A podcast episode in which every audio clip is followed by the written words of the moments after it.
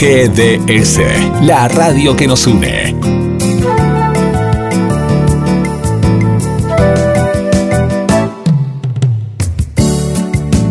En nuestro aire, la radio que elegiste. www.gdsradio.com GDS. Descarga nuestra app. Encontranos como GDS Radio.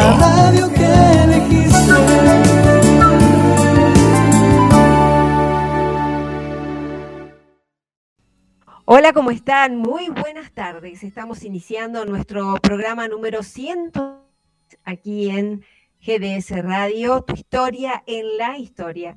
Y en el día de hoy queríamos hacer una recorrida por el patrimonio de la ciudad de Mar del Plata, hemos conocido quizás por eh, una, una, cuestión de, de que está contenido en lugares en los que permanentemente invitamos invitando a recorrer cómo son los museos de la ciudad de Mar del Plata. Para hablar en particular de un patrimonio y de un lugar tan especial Plata y tan particular como eh, valor patrimonial que es el Museo de Arte Juan Carlos Castañino, el Museo de la Ciudad, Vamos a hablar en la tarde de hoy con la arquitecta Graciela Di Iorio, que está con nosotros, acompañándonos, como cada vez que hacemos alguna intervención en, en la radio Mar del Plata, la tenemos de invitada. Y nos eh, llena de, placer poder escucharla y poder compartir esto que nosotros eh, tantas veces eh, estamos eh, relatando, escuchando a los demás y que eh, nos interesa sobremanera que sea parte de la información que circule en, en nuestra ciudad, entre los que están interesados y también en los que podrían llegar a estar interesados en estas particularidades del patrimonio de Mar del Plata. ¿Qué tal, Graciela? ¿Cómo estás? ¿Qué tal, Patricia? Buenas tardes.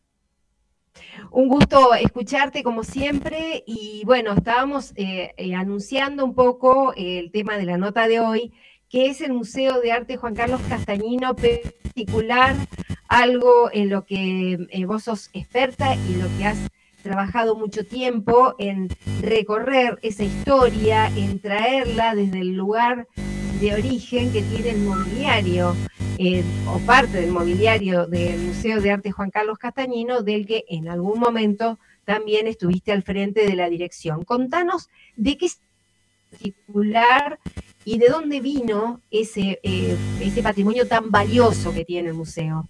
¿Cómo no? Bueno, eh, vamos a hablar un poquito del contexto en que llega este mobiliario a la ciudad, porque tenemos que pensar que estamos en 1909, en una ciudad que el arquitecto Cova le gustaba describir de acuerdo a lo que ya estaba construido. Y en ese momento se concibe la idea de construir esta Villa Ortiz Basualdo en la loma eh, de la Avenida Colón. Sí. Eh, una primera etapa en donde la casa se, se concibe como un chateau del Loire, eh, realmente una obra tal como eran muchas de las que se construían en Mar del Plata, que se concebían dentro de un pintoresquismo y muchas veces, por no decir la mayoría, todo el contenido de las casas, todo su equipamiento de interior, todo su mobiliario se traía de afuera. Y en este sentido, la Villa Ortiz Basaldo no es una excepción, sino que eh, justamente eh, coincide con una muy favorable situación. La familia Ortiz Basualdo, justamente a través de Luis Ortiz Basualdo, eh, que visitaba frecuentemente Europa, tuvo la posibilidad de, tomar contacto con eh, Gustave Serrurier Bobby, un arquitecto decorador de Lieja, Bélgica, y que tenía por costumbre, él tenía varios negocios en Lieja, en París, eh, en Niza, pero él acostumbraba cuando tenía clientes importantes, lo invitaba a su casa personal que se llama, que está en Lieja y se llama la Villa El Alba, Love. Por eso decían que su señora nunca sabía cuánta gente tenía a comer, porque él caía con los clientes. Pero Claro. realmente fue muy favorable porque este miembro de la, de la familia Ortiz Basualdo conoció en uso el concepto de sus diseños, que estaban todos en esa casa. Entonces, eh, luego nos contaba una nieta de Cerrurier Bobí que nos visitó en el museo, quedó tan encantado con ese mobiliario que le dijo, bueno, quiero lo mismo, y ella contaba y no preguntó el precio. Esto nos da el contexto de esa época y de esas familias. Es así que la obra de Cerrurier Bobí se encarga a él, la casa se empieza a construir en 1909, pero Serrurier muere repentinamente, tenía 52 años en 1910, con lo cual su viuda, Madame Bobby, eh, se hace cargo de que todos los envíos lleguen finalmente a Mar del Plata. Claro. una empresa, una empresa muy complicada, me imagino yo. Muy complicada, muy complicada porque él llega a diseñar exclusivamente para la casa el espacio de la escalera, que quienes han visitado la Villa Ortiz Basualdo recordarán que es una escalera muy especial, eh, que está relacionada a un vitral, a un gran vitral que está en el fondo de la escalera. Y cuando uno se fija en los diseños, los, eh, la escalera está construida en, en, madera y metal. Y las partes metálicas evocan cisnes. Ah. Y el vitral que está en el fondo evoca agua con nenúfares. O sea que hay un diálogo entre esa escalera y ese vitral.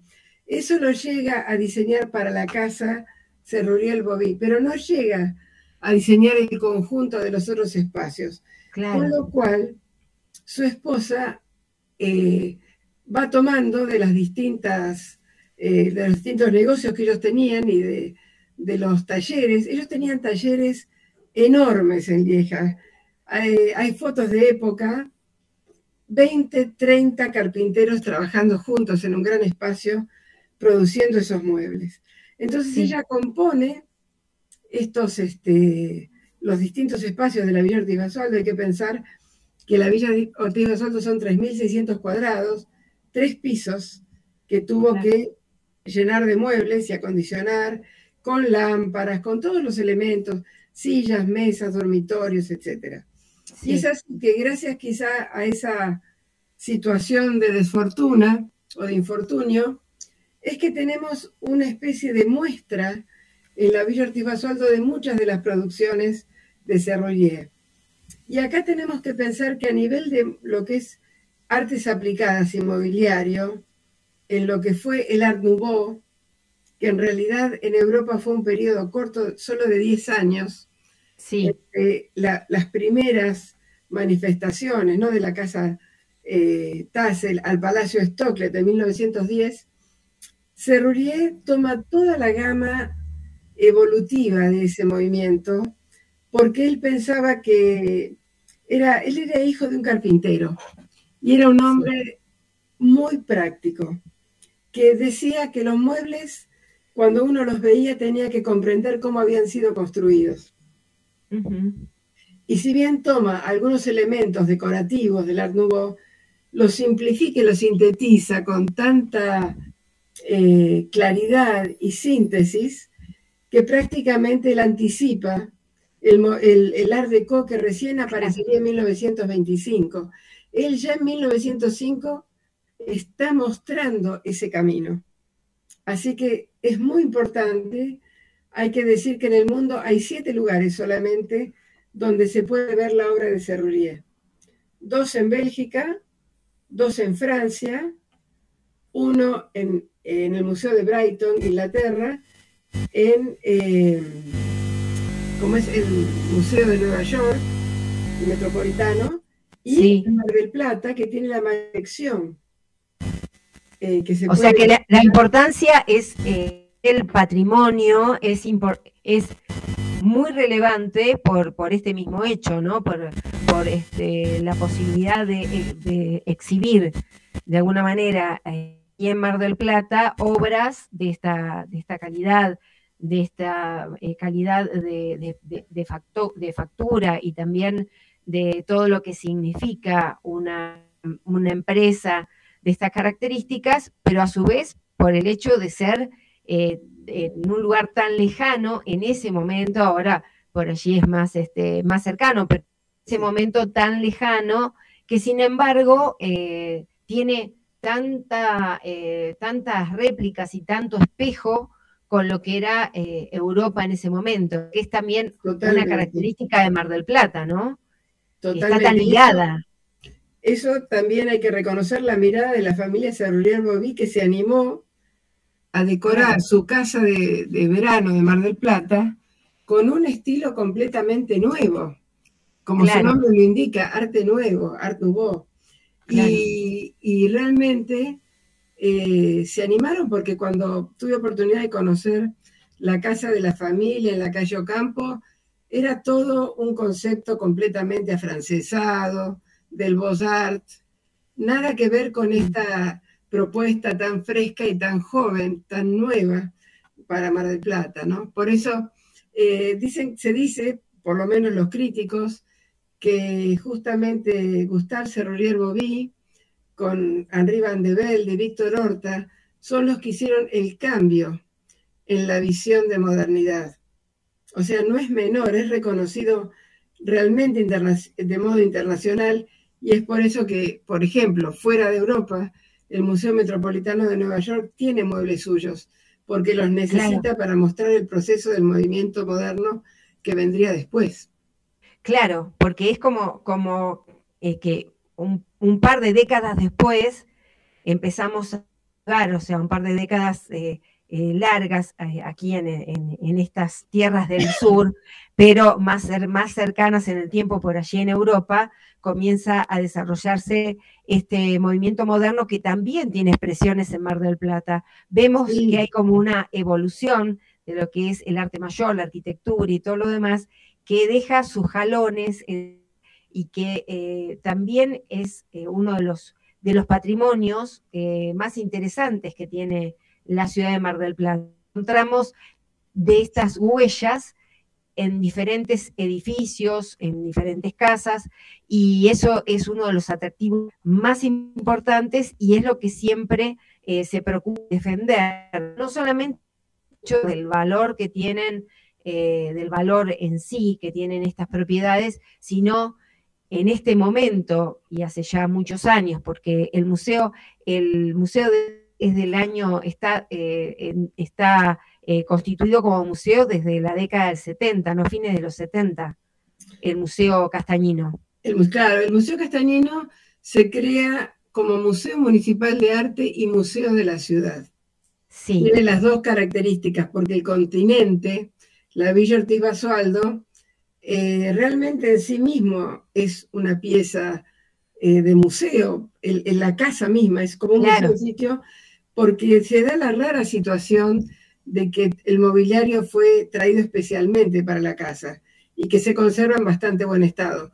Ocurrió que la colección de arte no tenía sede y entonces también la casa pudo alojar la colección de arte de la Municipalidad de Mar del Plata. Pero eh, realmente para quienes visiten el museo, eh, hay muchas historias verdaderamente conmovedoras.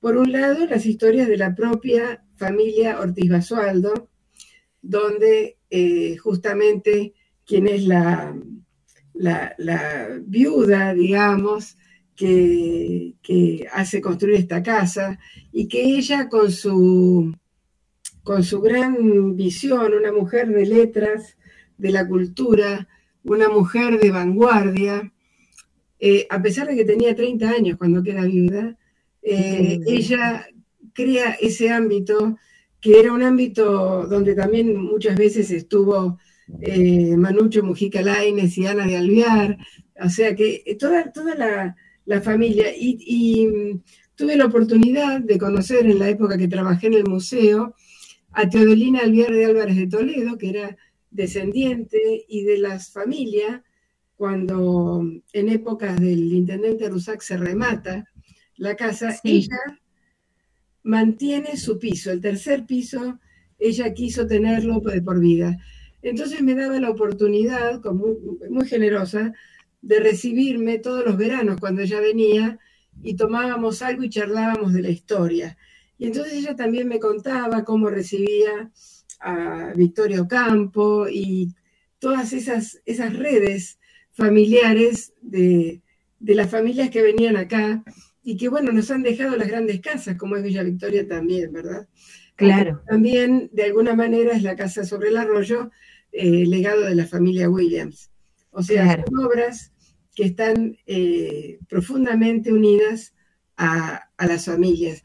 Y también la obra de Serruría Bobí eh, nos permite leer a través de la familia, porque tuvimos la oportunidad en 1988 con el arquitecto Cova de recibir a la nieta de Serruller Bobí, Madame Sayer, que es una mujer, eh, no sé si tiene vida todavía, muy dedicada a la defensa del Art Nouveau. Y ella viajó a conocer la obra de su abuelo y la recibimos, la señora hablaba francés, así que afortunadamente estaba el arquitecto Cova con su francés fluido. Y fue increíble tomar contacto con una persona eh, de la familia de Serrurier, porque si no uno lo ve como obra que corresponde a un estudio en un libro. Claro, exacto. Pero Manuel Soyer vino y fue tan grato y tan conmovedor todo lo que nos contó, que quedó en mi corazón la idea de alguna vez visitar Lieja. Y pasaron muchísimos años, recién en 2011, que pude viajar especialmente a Lieja y allí se encontraba el hermano de esta señora, el otro nieto de Serrurier, que me recibe con su familia. Increíble. que la casa de Serrurier, esa famosa casa donde él recibía a los, a los clientes, estuvo mucho tiempo cerrada y abandonada. Y la había comprado una familia privada y la estaban restaurando. Y tuve la enorme fortuna, en 25 de junio de 2011, de ir a la apertura que se hizo por primera vez. Estaba en restauración todavía, pero coincidió mi visita y la posibilidad de con profesores de la Universidad de Lieja y la propia familia de Cerruría visitar la casa. ¡Qué increíble! Confirmó la inspiración, porque en esa casa podemos ver los diseños que en la Villa Ortiz Basualdo se imprimieron en las cortinas, están como una especie de impresos en las paredes.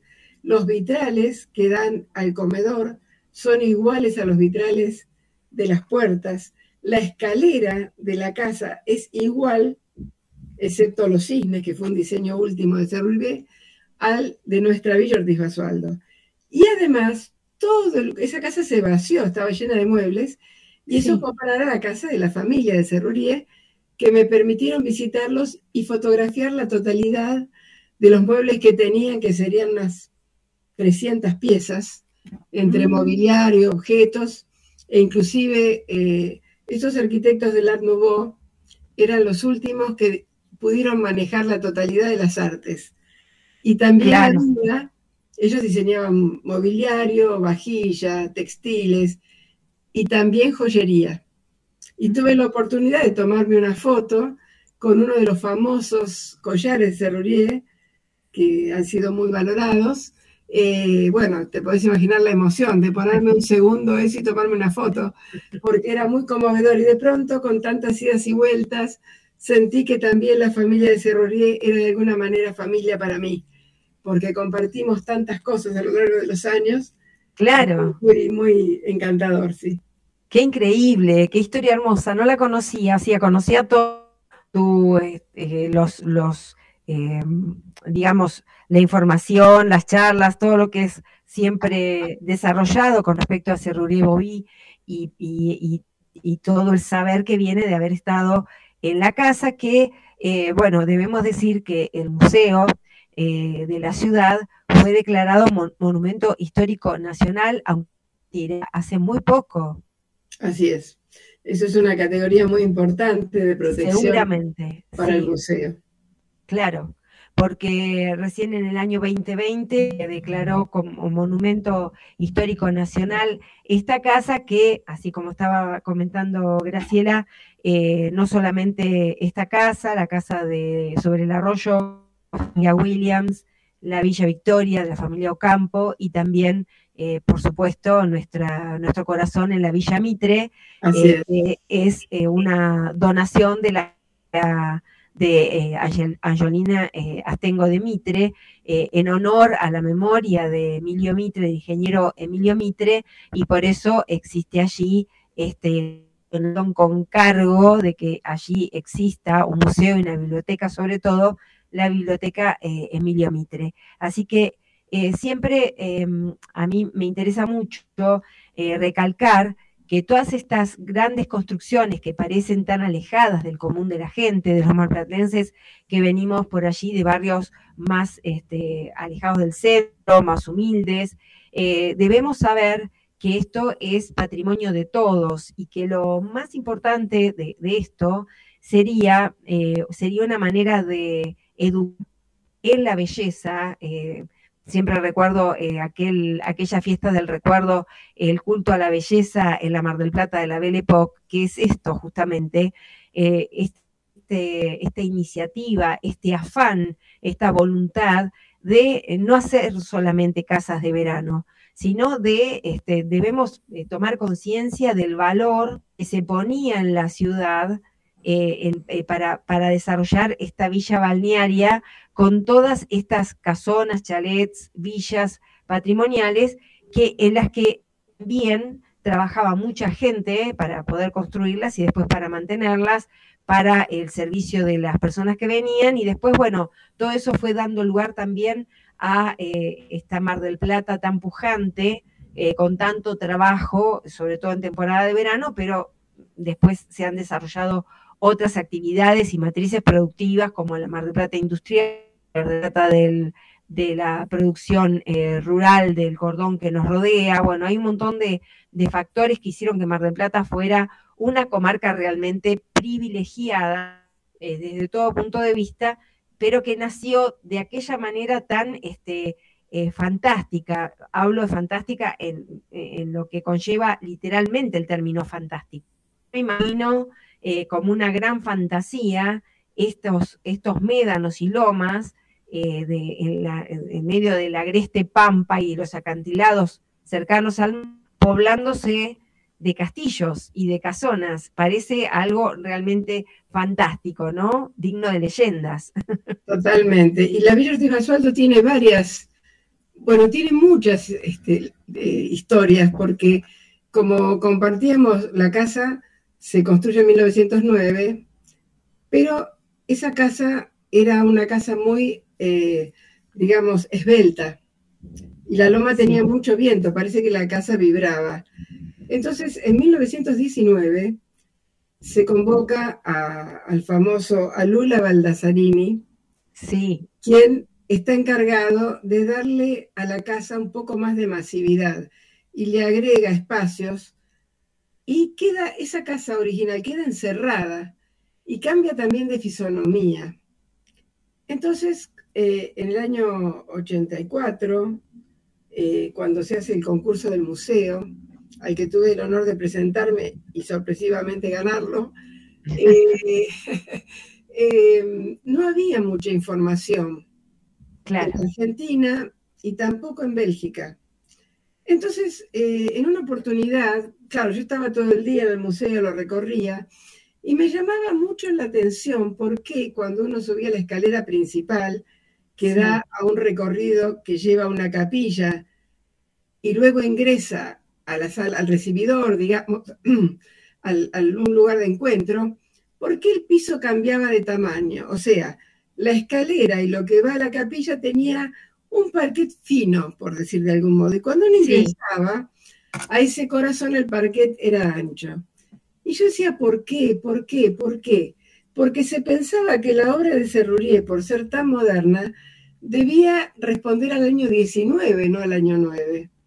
Entonces, cuando empiezo a pensar en los planos y a mirar y a mirar y a subir mil veces, eh, empezamos a pensar que quizá esa obra de Serrurier era del 9, no del 19, no estaba escrito en ningún lado, nadie sabía. Y ahí tomamos contacto con Bélgica, con la Embajada de Bélgica, para pedir información. Y en ese momento coincide todo año 1984 que se realiza en Mar del Plata un, encuentro internacional de ICOMOS, el Consejo ah. Internacional de Monumentos y Sitios de UNESCO. Y no puede ser casualidad, no puede ser casualidad que asiste a esa reunión Stefan Judy Madsen, que era el ministro de, Cultura noruego. que en ese momento era el experto máximo en Art Nouveau y acababa de publicar un libro que se llama Los recursos del Art Nouveau. Bueno, esta gente viene en la primavera y lo invitamos a, Stefan a, a visitar la casa. Entonces viene, entra a la casa, sube y cuando sube empieza a abrir los cajones como enloquecido, a dar vuelta a las sillas y empieza a gritar, la encontré, la encontré. ¿Qué pasa? Nosotros no sabíamos nada de la casa, de, lo mobiliario, y en Europa habían perdido los datos de la casa. Entonces no ah. sabían dónde estaba esta casa. Solo tenían una referencia que decía Bosualdo Amérique du Sud. O sea, Bosualdo América del Sur. No sabían dónde. Sí, y este hombre que sabía que un experto de Lieja, el padre benedictino eh, Jacques Gregoire Boitelet, hacía años que buscaba la casa, encontró la casa e inmediatamente se comunicó con él. Era el eslabón perdido de la obra de increíble. Nadie sabía dónde estaba. Qué increíble. así que hicimos inmediatamente a través de Estefan el contacto con el padre Guatelet y al año siguiente vino. Vino un relevamiento fotográfico y luego se fue a Bélgica, hizo una gran muestra en Bruselas contando que había encontrado el eslabón perdido que era esta casa en América del Sur. Qué increíble, no, no, parece realmente son, son cosas que, son legendarias porque, porque son, son este, dignas de, una novela, pero que ocurren en la vida real.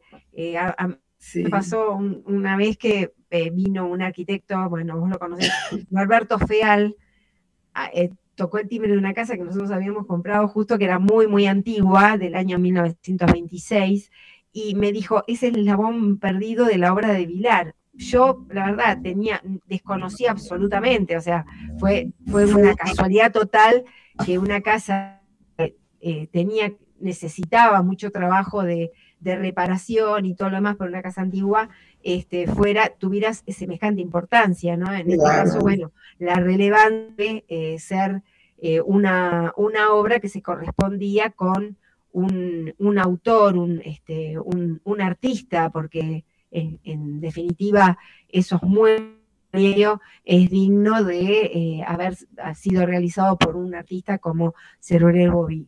Y pasados los años, eh, algo que, de lo que debemos gratularnos es que el museo continúe teniendo ese patrimonio tan vigente, que esté en, pleno, en pleno uso, que la gente lo haya, que concurra, que sobre todo, y siempre lo decimos, que las escuelas, los chicos, encuentren actividades que les resultan sumamente atractivas porque, bueno, lo decimos por las escuelas que van, que sabemos que son muchas, también por el, invalorable trabajo del personal del Museo Castañino que está siempre el relevamiento, por ejemplo, de las colecciones de arte y de los artistas plásticos de Mar del Plata. Así que no es solamente eh, el museo como un lugar de, exhibición, sino también como un lugar de mucho aprendizaje, ¿no? Es, es, es, eh, a la par un centro cultural el Museo Castañino.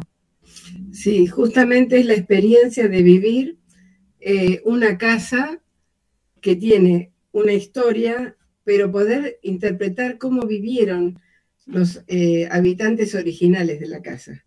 Y esa experiencia nos enseña para ver y comprender cómo evoluciona nuestra ciudad y también nos puede sugerir caminos a futuro.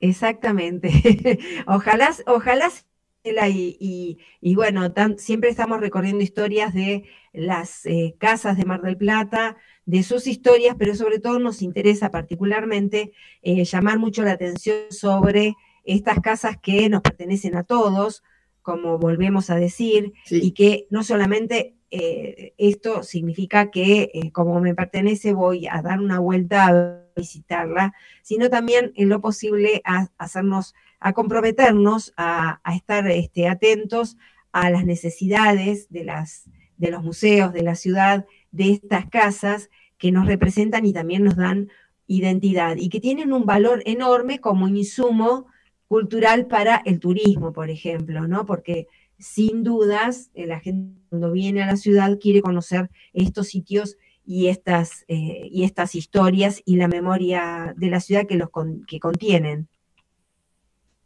Sí, creo hacer hincapié en esto que vos decís. Todos los habitantes de Mar del Plata somos propietarios del patrimonio cultural. O sea, en una partecita, cada una de esas casas, cada uno de los sitios de la municipalidad, así como la ciudad misma, ¿no? Porque el espacio público también nos permite disfrute. Entonces tenemos que, que valorar ese gran esfuerzo que es conservar el patrimonio y conservarlo original. Eso es un esfuerzo más grande todavía, que se mantenga la originalidad eh, de estos bienes, porque es realmente como nos pueden contar. Estas casas son como libros, son documentos donde se lee, se leen los usos, se leen las costumbres, se leen los modos de vivir. Entonces, eh, es muy importante valorar el esfuerzo de conservación y también eh, saber que podemos aprender de estos lugares, no con la idea de ver algo que ya pasó, sino comprender los modos para también entendernos nosotros ahora en el presente. Es, importante, es importante disfrutarlos y, escuchar sus mensajes, ¿no? leer sus mensajes. Es eh, eh, una reflexión eh, con la que elegimos cerrar esta, esta lindísima charla. Yo siempre te agradezco tu disponibilidad y esta posibilidad de manera tan clara de eh, hacernos entrar en ese mundo del patrimonio que parece eh, privativo de algunos y que nosotros decimos que es el mundo de todos, ¿no? Donde todos debemos estar eh, interactuando y que debemos disfrutar de estos bienes que con mucho esfuerzo generaciones anteriores y nosotros mismos que ya estamos crecidos y grandes y somos bien adultos como para Em, sentirnos responsables de legar a su vez a los que nos sucedan. Te agradezco muchísimo, Graciela, y será hasta otra oportunidad en la que hablaremos, por supuesto, de la Casa de Arroyo, eh, de la cual, este, de la Asociación de Amigos, este, sos la presidenta en ese momento, pero eh, que está también muy ligada eh, a toda tu vida y tu actividad, así que es otra casa este, que tiene que ver con, con, tu, con tu biografía, te diría, así como Villa Mitre. Te ha tocado estar en todos lados. Bueno, Grace, muchísimas gracias. Gracias, Patricia. De verdad, como siempre, un, placer compartir un, tiempo hablando de nuestras cosas con vos. Verdaderamente un privilegio. Gracias. Así es, muchísimas gracias. Estuvimos charlando con la arquitecta Graciela Diorio, quien es este, bueno, una arquitecta eh, especialista, experta en patrimonio, miembro de ICOMOS, miembro de eh, CICOP, y también en este momento, después de este, muchos años de haber trabajado por, la casa, eh, presidente de la Asociación de Amigos de la Casa sobre el Arroyo. Vamos a, a ir a un tema musical y vamos a continuar con nuestro programa de hoy, Tu historia en la historia.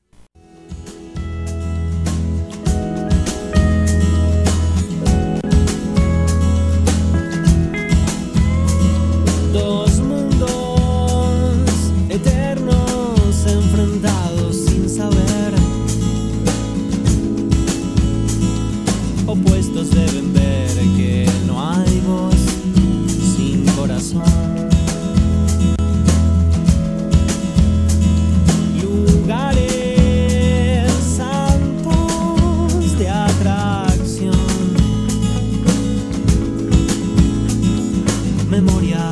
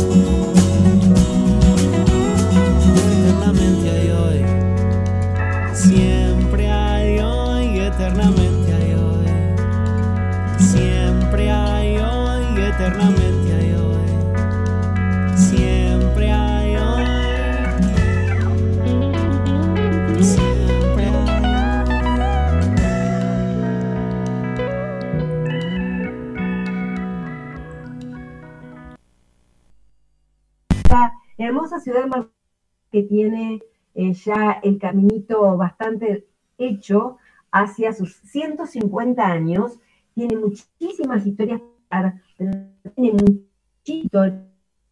para, eh, para proyectar hacia el futuro. Una de ellas es la de nuestra amiga, una actriz y locutora de la ciudad de Mar del Plata, Claudia, está en este momento como. Clau, ¿cómo estás? Buenas tardes.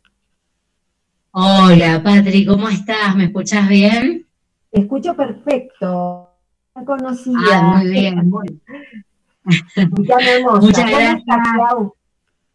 Muchas gracias por mm, hacerme parte de- del programa y de, de difundir un poquito la, la actividad teatral en este caso, ¿no? Querida amiga y colega.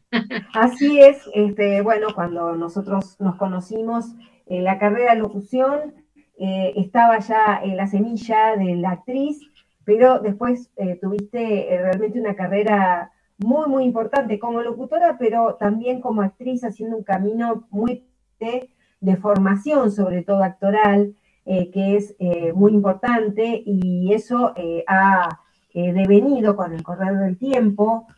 Ya vamos a hablar en, otras, en otros momentos eh, de lo que significó todo este camino recorrido. Eh, hoy algunas cosas vamos a adelantar, pero me interesa muchísimo eh, saber eh, cómo estás, cuál es la expectativa que tenés con esta obra, que es una obra muy importante del teatro argentino, que es El partener de Mauricio Cartún. Contame cuándo va a ser el estreno y además de qué se trata la obra, porque si hay algo importante eh, en todo lo que es la historia de las artes de la República Argentina, es el teatro, tiene una identidad muy, muy fuerte. Y Mauricio Cartún es un este, director, es un eh, autor sumamente importante. Bueno, la verdad que para mí, eh, primero cuando admiro muchísimo a Mauricio Cartún y cuando me convoca el director, que se llama Esteban Yauró, eh, me convoca para, para hacer el partener, bueno, eh, me quedé ahí helada porque, bueno, es un obrón, como le decimos en la jerga teatral, a estas obras que son, bueno, eh, obrones, obrones. Así que bueno, ahí empezamos hace muchos meses a, a poder estudiar la obra, estudiar los personajes y demás. Y bueno, ya llevamos muchos meses, eh, porque no es fácil, no es una obra fácil, eh, porque tiene muchos condimentos. Es un grotesco criollo, es, es con un poco de comedia, un poco de, drama. Eh, la verdad que tiene mucho, mucho jugo para sacarle a la obra, ¿no? Y cada vez que ensayamos le sacamos una cosa distinta, eh, porque se abren, se abren puertas, se, se abren ventanitas, ventanitas, y es una, una obra muy, muy linda que eh, la han hecho un montón de, de actores nacionales eh, con una buena crítica, ¿no es cierto? Bueno, y ahora me toca estar en el papel, en este caso, de Nidia, que es la única mujer que somos tres personajes. Esta obra se, escribe, la, se estrenó en el año 88. Eh, eh, Mauricio Cartum empezó a, narrarla. Eh, son tres los personajes, Pachequito, Nico y Nidia, primero con eh, griega y después con I latina. Así se presenta a Nidia, que es una profesora de folclore. Y bueno, Pacheco es un recitador criollo bastante vago, bastante mujeriego, que, que, vive detrás de una cantina y por la hace de, de mozo cantor, ¿no es cierto? Y sí. vive atrás, no, no, no en muy buenas condiciones y es un padre abandónico eh, y su hijo, Nico, lo está buscando desesperadamente porque se escapa de todos lados hasta que lo encuentra. Y bueno, y ahí aparecemos los tres en escena y nos quedamos ahí porque, bueno, yo estoy muy contenta porque estoy enloquecida con Pachequito, porque Pachequito, bueno, me va a llevar de gira y qué es lo que más quiero yo, salir de, de mi pueblo, porque soy una esa profesora de danza folclórica, eh, un poco mm, eh, solitaria, solterona, eh, que está, y esta obra lo que tiene, lo que dice Cartoon y muchas personas, que mm, es como que los tres personajes tienen, por así llamarlos, la misma enfermedad, que es de no poder de dejar de ser hijos, porque tanto el personaje de Pacheco, eh, que tiene el problema con el hijo, yo que tengo problema como hija con mi padre, en este caso, y el propio Nico, el propio partener, porque él es el partener, eh, que tiene problemas con su padre también. Eh, así que bueno, es una historia bastante compleja y bueno, que, que abre que, llena eh, el alma, ¿no? Porque te, te, conmueven todas las escenas y todo lo que pasa, porque tiene su parte de comedia, su parte de, drama, como te decía. Y bueno, la verdad que es una responsabilidad muy grande, estoy a muy pocos días de, de estrenar y la verdad que se siente algo en el pecho terrible, ¿no? Realmente yo me imagino, me imagino, este, eh, bueno, eh, eh, conociendo a usted y habiendo estado siempre comunicadas, no, no al lado, porque cada una en lo suyo siempre ha tenido mucho, mucho trabajo, mucha, este, mucha lucha, o sea, cada uno me refiero a que los tiempos no nos han dado muchas veces para juntarnos, siempre nos prometemos charlar, siempre nos prometemos un café y al final terminamos esto de este, estar viendo cómo, cómo va transcurriendo la vida a través, en este caso, y gracias y afortunadamente a las redes sociales que tienen ese costado este, positivo, ¿no? De ver eh, cómo eh, se van realizando aquellos sueños que eh, muchos de nuestros, de nuestros amigos cercanos son casi parecen como utopías. Yo me acuerdo cuando empezaste eh, con el tema del teatro, siempre dijiste que querías ser actriz, pero el haber ido consolidando un camino hasta llegar a un personaje tan importante, vendrá también eh, en ese sentido, que eh, tienen, tienen una profundidad y una densidad en un drama tan sencillo y simple como es la de personas comunes, cotidianas, quizás este, casi borders, porque tampoco ninguno tiene una vida armada y definida.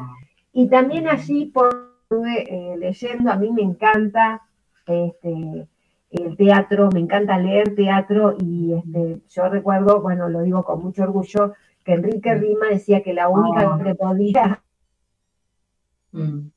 que lo leía, porque siempre cuando nos hacía escribir, ¿te acordás? Aquellas oblitas de teatro, bueno, Patricia eh, puede escribirlo porque hay mucho. A mí me encanta leer teatro. Y esto eh, eh, remite a muchos mitos, a muchos mitos, a, mucha, a mucha cuestión psicológica, a mucha cuestión filosófica también, ¿no?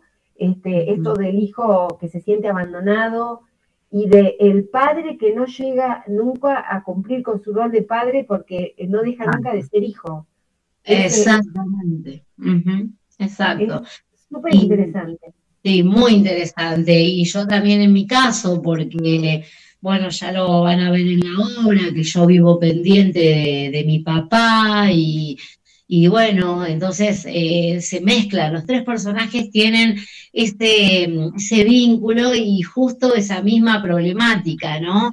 Está muy bien el partener escrito, está muy lindo, muy interesante. Hay muchas versiones, cada director obviamente hace distintas eh, versiones. Esta es muy linda, la que, la que vamos a hacer, eh, pero bueno, la verdad que eh, venimos ensayando, te digo, si no me equivoco, son ocho meses de ensayo todos los lunes y hasta hemos estado ensayando el lunes y viernes de 22 a 24 horas o de 21 a 24 horas. Así que bueno, llegar a las 12 de la noche eh, ensayando eh, es, bueno, bravo, pero bueno, uno cuando ama lo que hace no le importa, ¿no?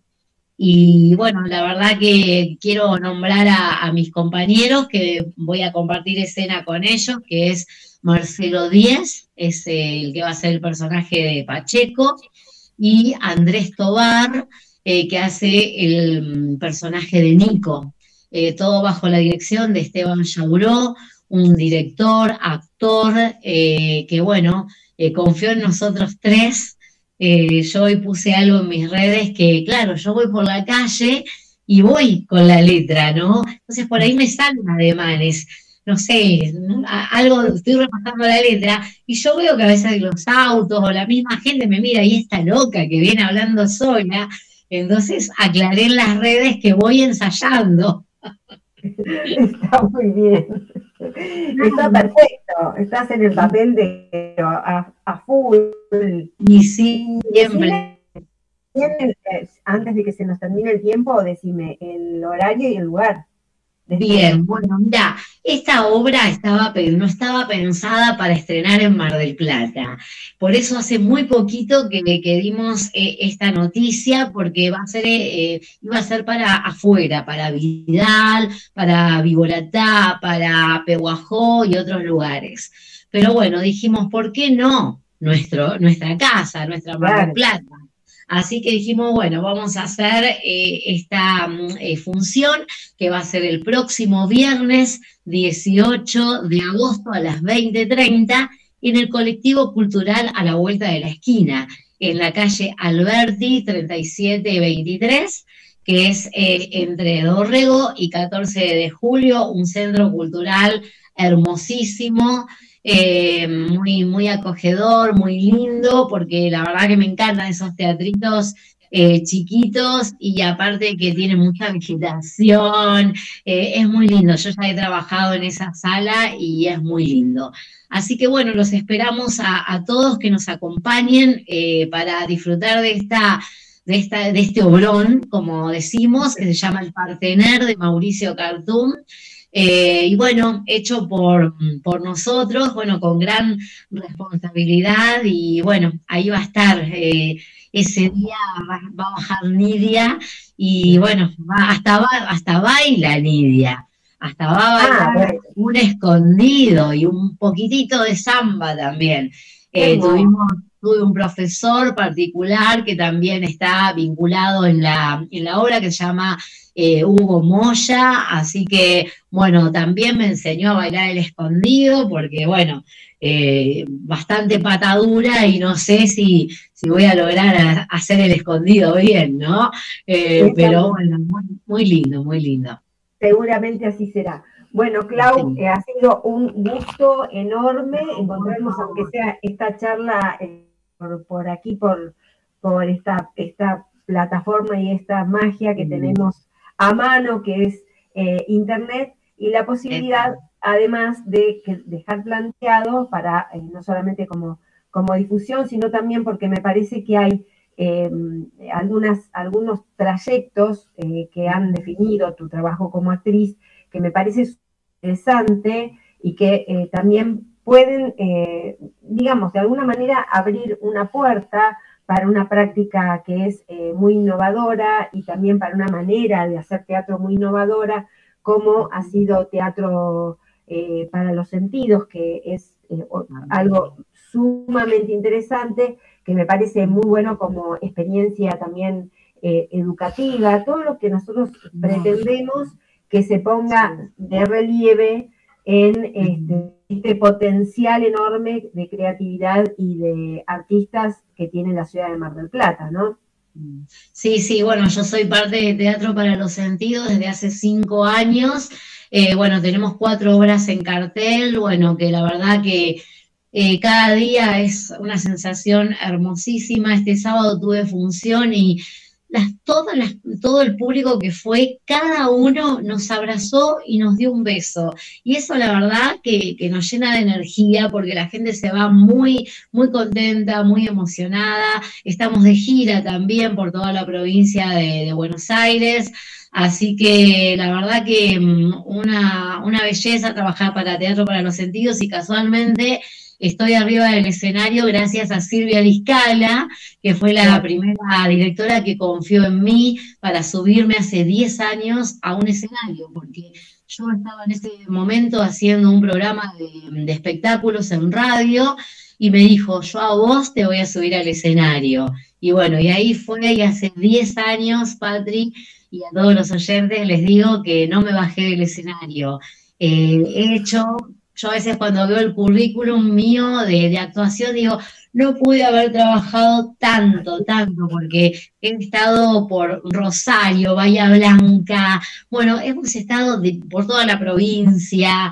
Eh, yo no puedo creer, eh, no les puedo contar la felicidad que yo siento de, de lo que me dio el teatro, ¿no? Porque la verdad, sí, siempre soñé con ser actriz, porque tenía una vecina actriz y ella siempre me llevaba, o su hija me llevaban al teatro de chiquita, pero digo, ¿cuándo voy a estar yo en un escenario? Jugué toda mi vida al escenario y todo, pero, y también mi otra pasión es la radio, que también claro. cuatro años eh, que quería ser locutora, pero el momento que estoy viviendo durante estos diez años es algo que, no, lo puedo expresar con palabras. Eh, soy muy, muy feliz muy, muy feliz.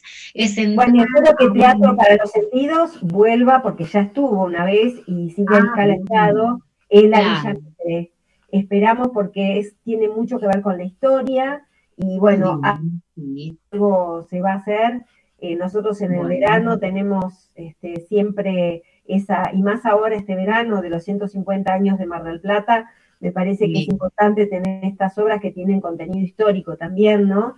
Este, que tienen que ver con nuestras raíces, nuestra identidad, me parece que sería sumamente importante que, eh, aunque sea en algunas fechas, eh, al terminar pudieran estar en el, en el museo, que todo el mundo elige también como un lugar muy, muy este, de muy buena resonancia, muy buena voz, este, y muy buena, además, no es por porque estemos este, nosotros ahí comprometidos, pero es, es la verdad.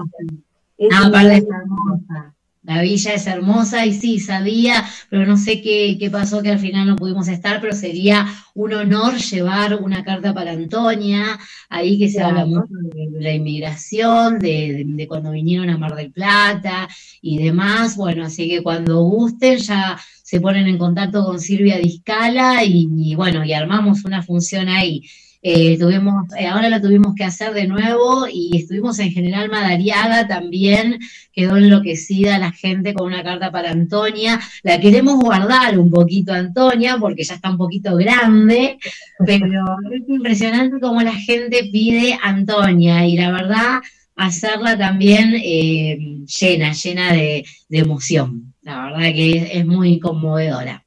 Bueno, Clau, me alegro muchísimo y bueno, este, espero que nos podamos ver. Espero poder ir el, viernes. Eh, espero si no surge ninguna ninguna este, actividad de, pero la verdad que, eh, sí, que la verdad que me, parece sumamente importante, eh, sobre todo este género grotesco que tiene tanto que ver con la historia del teatro. Nosotros estamos preparando, estamos esperando una fecha de historia del teatro marplatense para los 150 años, que la va, es una clase que va a dar, una charla que va a dar la profesora Marcelito, eh, que, bueno, justamente se está, eh, em, está eh, terminando su maestría en historia con un tema que tiene que ver con eso, y súper, súper interesante toda la relación que ha hecho de la historia del teatro marplatense. Así que eh, para, nosotros, para, nosotros, es un, placer y es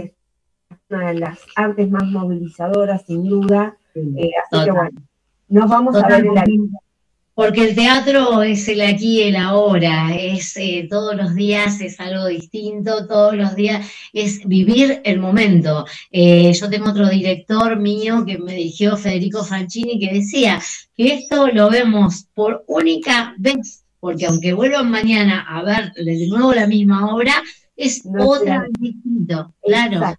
Así que bueno, ahí está bien la charla, eh, bueno, publiquen todo para estar porque amo, amo y bueno, estoy estudiando, tuve que ahora abandonar la carrera porque estaba, me, había anotado en la carrera de la Escuela de Arte Dramático, pero con el tema de las giras, el tema, bueno, unos temas personales y por el trabajo, eh, tuve que abandonar hasta, bueno, recibí muchos retos de todos los profesores porque no querían que, abandone, pero bueno, voy a ver si puedo rendir eh, libre algunas materias.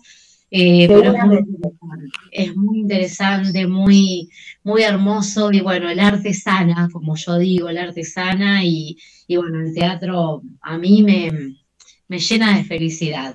Así que los esperamos a todos el viernes 18 a las 20.30 en el colectivo cultural a la vuelta de la esquina. Si quieren, se pueden comunicar en mis redes sociales. Estoy en todos lados, soy como como Drupi, estoy, me buscan como Claudia Croco y ahí aparezco. Así tomamos las reservas por ahí porque el espacio es chico y por ahí tenemos un cupo de, personas limitadas, ¿no? Por el espacio. Exactamente. Eh, cualquier cosita que se comuniquen. Patricia, un gusto que, me hayas dado esta oportunidad. Y bueno, gracias otra vez al, director que nos convocó. Y bueno, vamos con el partener de Mauricio Cartún en Mar del Plata. Muy bien, muchísimas gracias Claudia. Estuvimos hace unos años acá. El partener se hizo con la, con la actuación de Rodo Barone. Claro, claro, exactamente. Sí, así, es. Este, bueno. Mar del Plata no podía estar ausente en la historia de esta, de esta obra de teatro, como de tantísimas otras. Mar del Plata es un lugar este, elegido para, para hacer este, la cuna del, teatro y un escenario muy importante. Claudia, un beso muy grande y para todos los que nos...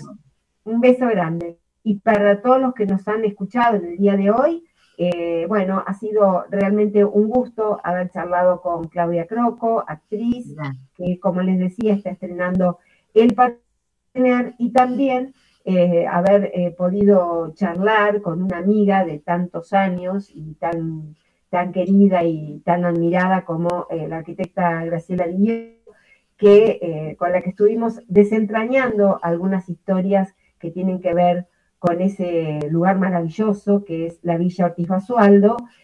Y como decimos siempre, el patrimonio es de todos. Las casas que son museos son de todos. Hay que cuidarlas, pero también hay que disfrutarlas. Hay que ser responsables y comprometerse con cada una de ellas. Y también eh, los artistas, los artistas maplatenses en todas las disciplinas son nuestro patrimonio es nuestro patrimonio, nuestro intangible y debemos saber en qué anda cada uno de ellos.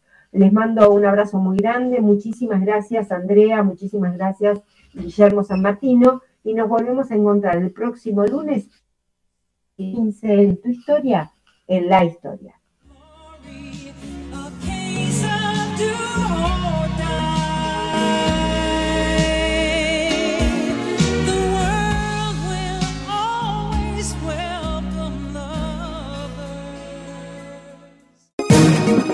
GDS, siempre en movimiento. La radio número uno, la que vos elegís.